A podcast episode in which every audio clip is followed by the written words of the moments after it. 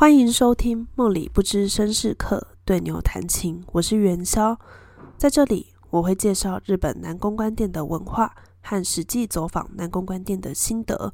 如果你对日本南公关店有兴趣的话，就让我们继续听下去吧。我做了一件很疯狂的事，待在大阪的三天，每天都去找担当，就真的每天和他聊天。我觉得心情超好，而且他好好看，人又非常的温柔。这种开心的感觉一直持续到我回台湾，希望可以让我续命到下一次去日本。因为我之前有跟他说，哦，我七月要去大阪。他在四月跟我讲完生日快乐以后，中间这几个月他完全没有传讯息给我。但就在六月底的时候，他突然传讯息，就跟我讲说，诶，你是不是七月要来玩啊之类的。然后反正我们就有断断续续来了一下这样子。那去的前两个礼拜，他也有传。那就是去的前两天左右，他就开始很频繁的跟我联络。那我落地的时候，就有跟他说：“哦，就是就到啦，这样子。”我们就一直断断续续的传讯息到晚上，就想说他真的是很有效率的在扣客，诶，心机很重。但因为就是第一天，我突然买到一张音乐剧的票，结束的时候有点晚，就跟他说大概会晚半小时过去，大概九点半之前会到。进去的时候，我就跟柜台说是担当的指名，会先在柜台那边等他来接。因为初回的时候我有 nominal 所以这次算是第二次指名，就没有再看我的身份证件确认年龄了。以前去别间店的时候，nominal 之后的第二次指名也有要看身份证件，反正把证件带着还是比较保险。那超久没看到他，看到他真的很开心，他就是一如既往的很帅这样子。然后他们店是九点开，我九点半去的时候，客人就已经蛮多了。不过也因为他们店很小，那一样我喝了订饭的乌龙茶，担当喝康莫诺，就是罐装的酒精饮料。一开始我这桌有担当和一到两个黑鲁普一起聊天，那担当就是坐在我的旁边，然后两个黑鲁普坐在我的对面。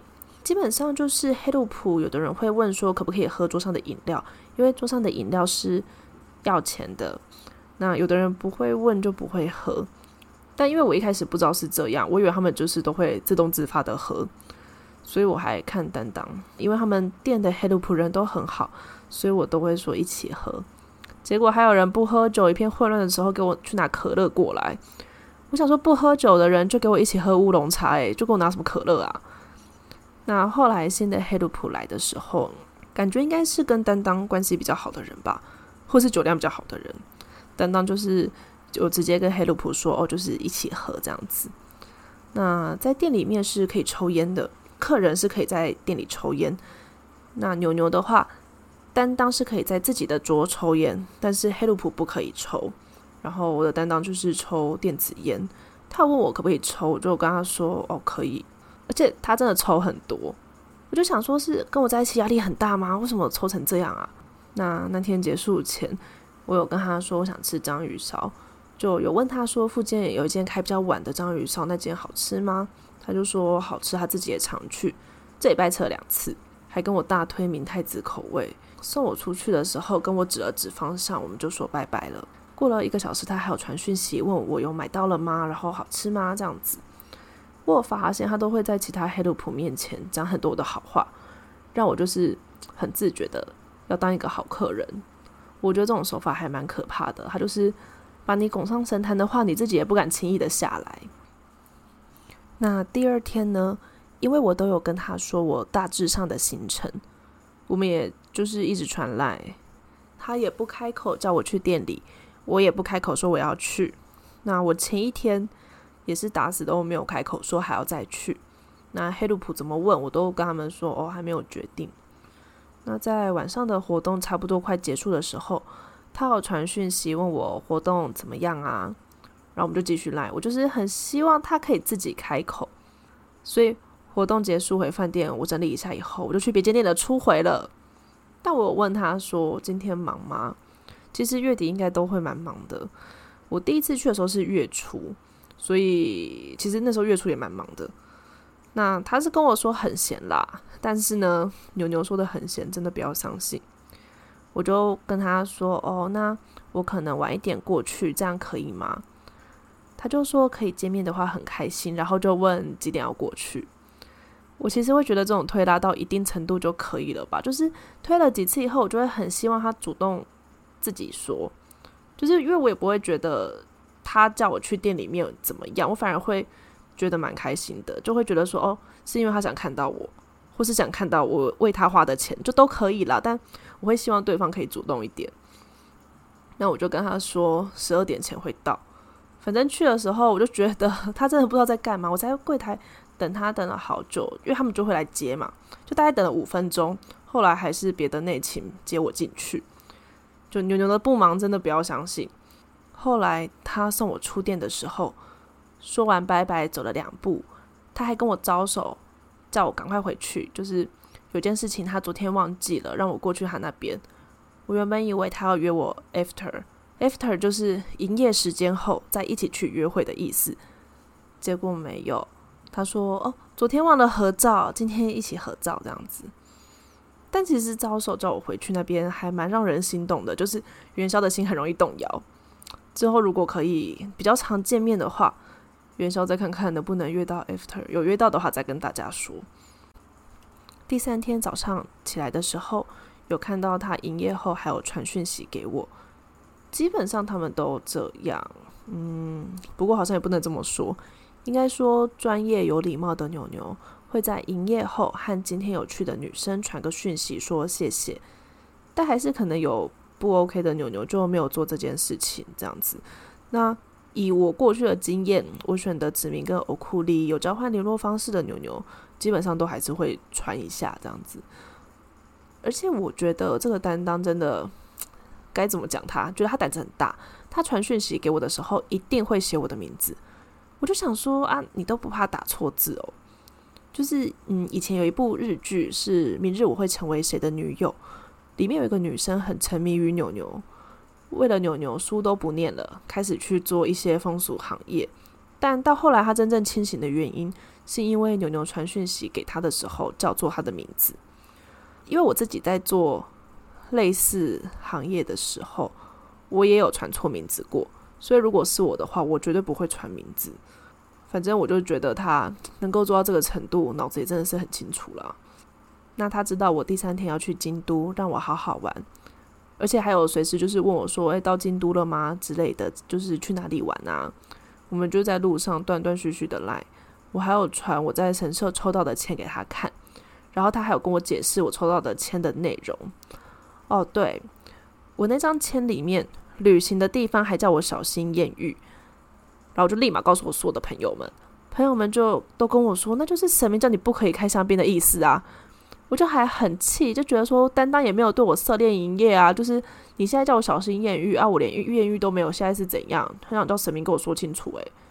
那因为第三天是地日，日文念作西 maybe，就是当月最终结算日。会非常的忙，就是大家都要冲业绩的时候，我一整天都在思考要不要开一瓶香槟给他。而且因为我自己就是有决定，说我如果要开，我就是要开那个 original 的香槟，就是叫做欧丽香。但因为它一瓶有点贵，小计要十万块日币。等一下跟大家讲一下怎么计算费用。那他有问我说，今天还能见面吗？我就想说。扣扣扣的还真及时啊！那我就我有跟他讲说哦，因为今天最后一天了，也很想跟他见面。有问大概十点可不可以过去，他也说可以。所以我第三天也有过去，但是还是要讲一下，就是洗 A B 的时候，如果你没有要贡献什么大笔的，就是最好早点去早点走，就是不要妨碍他们后面继续拼这样子。不过因为他跟我说可以嘛，就是我就还是过去了。但我最后没有开香槟，因为那天最后一个坐我这桌的黑鲁普讲了一些我不爱听的话，我就瞬间有点火大，然后就突然觉得很冷静，就是什么都不想开这样子。但我也觉得，就是西梅 B 其实大家都很忙，所以那些业绩很好、很会营业的牛牛们，基本上都忙得要命，根本不太可能有时间过来给你当黑鲁普，会来做你这边的黑鲁普，就是。一些可能比如说新人啊，或不是这么会营业的人。但我也没想过，就是原来他们还会惹别人生气这样子。而且我一开始真的有想要开，因为我还有问我担当说：“哎，可以刷卡吗？”就是因为其实很多店就是刷卡是要付手续费的，就是要付十趴的手续费。担当就跟我讲说：“哦，他们店是不收刷卡手续费，因为他其实有跟我讲说是刷卡收十趴手续费其实是违法的，所以他们店就是都没有这样子做。”对。然后我在这边简单讲一下牛牛店结账的时候会怎么算。结账的时候，他会算十趴的税金跟三十趴的服务费。服务费的部分就是看各店，我有看过三十趴的，有看过二十五趴的，也有看过二十趴的。基本上 set 的钱，还有 table charge，还有指名费跟饮料钱全部加起来。那假设你的 set table charge 指名费。饮料钱全部加起来，总共花了一万块日币。那这个一万它是小计，在这间店，假设它是十趴的税金跟三十趴的服务费，那就是要乘以一点四，就是一万四。这个一万四叫做总计，就是全部要付的钱。一般的店刷卡要再加十趴的话，那就是一万四再加十趴。我就想说，我都问到这里了，觉得眼睛一闭，其实可以开下去的啦。不过就是因为那个黑鲁普的错，所以就是快要到 less order 的时候，我就跟担当说我要回去了，明天飞机很早。然后他可能有点傻眼，或不知道为什么事情会变成这样吧。因为以那个情况看下来，理论上是会要开的。那他送我出去的时候，我们还是有一起拍照，还拍了一个十秒的短片。我就觉得他真的是很努力诶，而且蛮有恋爱感的。接下来就讲一下这几天我们到底都聊了什么呢？我其实有准备几个问题，但是没有全部都问担当啦。我还是有一些问题是问黑鲁普的。像我有问黑鲁普说遇过最傲的客人是什么类型，但我问的那个黑鲁普跟我说是会灌牛牛酒，我就觉得听起来真的是一点冲击力都没有，所以我就决定那呃，我以后再去问问看其他人有遇过什么可怕的类型好了。在第七集的时候有提到。我到另外一间店遇到了以前在这间店遇过的牛牛，他们都一致猜对了我的担当，所以我就很好奇，觉得牛牛会不会在初回的时候，大概就会知道自己会不会被选到欧库里，或会不会被指名，所以我就问我的担当，就是他们一开始就知道女生会选谁吗？或是哪个类型的女生大概会喜欢哪个类型的牛牛？我就只差没有跟他讲说，你当初我觉得会选你吗而已。然后他就说他自己的话很难有把握，就是依他的经验来说，一般被写真指名的牛牛会比较有机会被选到欧库里，或是被指名。可是也有可能中间说错一句话，让女生觉得感觉不对，就彻底没机会。那基本上绝对不会被选，他自己心里会有个底。但是除了这种状况以外，他还是会抱着积极一点的心态聊天。但其实我听到这边我还蛮惊讶的，因为我每次选的显真指名和最后的欧库利或最后的指名的人都不会是同一个。但原来其他人基本上都大致上会一样吗？我后来和其他朋友聊到这件事情的时候，我朋友就说：“因为我都喜欢不上相的人。”但我真的对这个结论很震惊。担当还有跟我说，他们店的人都是认真选过的，所以基本上颜值都很高。我就问说，那如果面试的时候说会去整形，这样可以通过吗？他说还是要看人，有的人就是真的整形也没有办法，那没办法的话就还是不会被录取。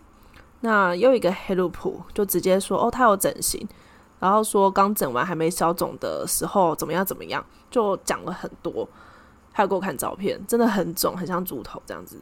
但我觉得那个黑鲁普整完是好看的类型，而且那个黑鲁普我在初回的时候有选他写真指名，但因为他本人是走比较可爱的路线，就不是我的菜。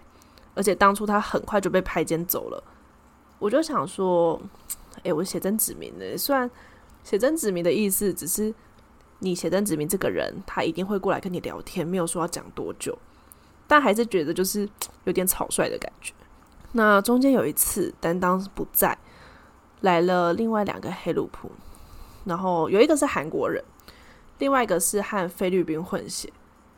可是因为元宵是一个比较怕生的人，就觉得有点害怕，而且他们两个很嗨，我就刚好想说，那我要来试试看喊劝局会怎么样，我就喊一下看看，然后他们两个就惊慌失措，还蛮好笑的。那那时候我和担当有聊到一些工作上的事，其实一开始我是和黑鲁普说，然后当刚好讲完的时候，担当回来，他就问说我们在讲什么，我就想说我的日文程度其实没有办法再重复讲一次，我就偷懒就跟黑鲁普讲说，那那你解释给他听了，就我的日文程度没有办法叙述这么复杂的事情，但我就想说哦，他有可能也会有。遇到同样的情况的时候啊，就是需要教后辈要就是在店里面要怎么做，所以我就也问他说：“哦，我在店里遇到什么什么困难，那他怎么办？”这样子，结果担当本次第一个亮点就出现了，他就跟我说：“说不动的人就不要管了，他只会在乎被他放到圈圈的人。”元宵也在圈圈里面哦，我就想说，你这样讲真的很让人很激动诶，我就觉得超心动的。然后黑路普一号就跟我说。不然你带黑勒普二号回台湾去说一下那个后辈，我就说我不要，我要带丹丹回去，因为帅哥讲的话大家都会听。好了，就是可能只有我是这种人而已。最后一天因为很忙，所以担当偶尔会有不在的时候，因为我不太想被担当知道我有去其他店，原因是因为他都在后辈面前说元宵什么都不懂，我就想说那我就得维持住这个人设啊，我就也不能让他知道我去其他店玩啊。但是面对一些让我很迷惑的牛牛的行为，我就还是需要一些人帮我解惑。我就挑他不在的时候去问黑鲁普。就我有问那个韩国人黑鲁普说，就是呃，比如说我上一次在某一间店，然后那个担当做了某些事情，我就问他说，这样子是合理的吗？那个黑鲁普也只跟我讲说。如果担当同意的话，那就是可以。我就是想说，啊，所以那间店后来我就再也没有去了。然后我还有问那个同样的韩国人黑鲁普，就问他说，对牛牛来说，做白天工作的客人和做晚上工作的客人，他们到底是怎么想的？毕竟就是这两者的收入差蛮多的，可以在他们身上花的钱其实也差很多。会不会觉得花很少钱的客人很烦？但那个的黑鲁普人真的很好，他就说他觉得可以见面就很好了。像今天是结算日，他有个客人就是很匆忙的来开支香槟，看完就走了，因为要接着去工作。他就说为他这样做的客人，他就是觉得很感动，就是不会觉得那是小钱或大钱而有差。那他觉得就是一个月赚二十万，可是在他身上花十万。和一个月赚一百万，但在他身上花五十万，他觉得那个重量是不一样的。毕竟前面那一种是牺牲了很多，就是可能很多东西不能买啊，可能生活必须过得很简朴啊，就是他觉得那个重量完全不一样。他还怕我听不懂，不厌其烦的跟我慢慢讲。就我觉得那个黑鲁普人真的蛮好的，不知道在讲什么的时候，担当就跟我说他喝了酒手会很冰，还让我摸。我有摸摸看，真的还蛮冰的。他就说手臂内侧不会，但我摸了以后还是跟他说很冰。他就问我要不要摸肚子，肚子一定不会冰。然后我现在就是满满的后悔，想说早知道当初就给他摸下去了。就元宵当初就是给他拍谁啊？就是有色心没色胆的元宵，突然就觉得，哎，早知道就是不用跟他客气。突然想到，但那不知道为什么电电子烟抽一抽，还突然呛到。但我我也不太敢拍他。就觉得被呛到有点可怜，可是又想说又不是第一天抽烟，有什么好被呛到的？而且也不再讲什么很好笑的事情哦，他就是擅自的呛到，然后在那边咳嗽。那其实因为这几天真的每天都蛮累的，所以有的时候我就跟丹丹两个人坐着，然后就都不讲话坐一起这样。可是还是觉得很开心，就是丹丹不说话的时候，看起来就是那种蛮忧郁的类型，然后平常聊天又很温柔，就是真的跟他。在一起的时候，感觉很放松、很开心，很期待下次再去找他。那我们今天的节目就到这里。如果你对日本的牛牛店有兴趣的话，欢迎订阅我的 Podcast，也可以留言或分享给你的朋友，或是到元宵的 IG 留言哦。我们下次再见。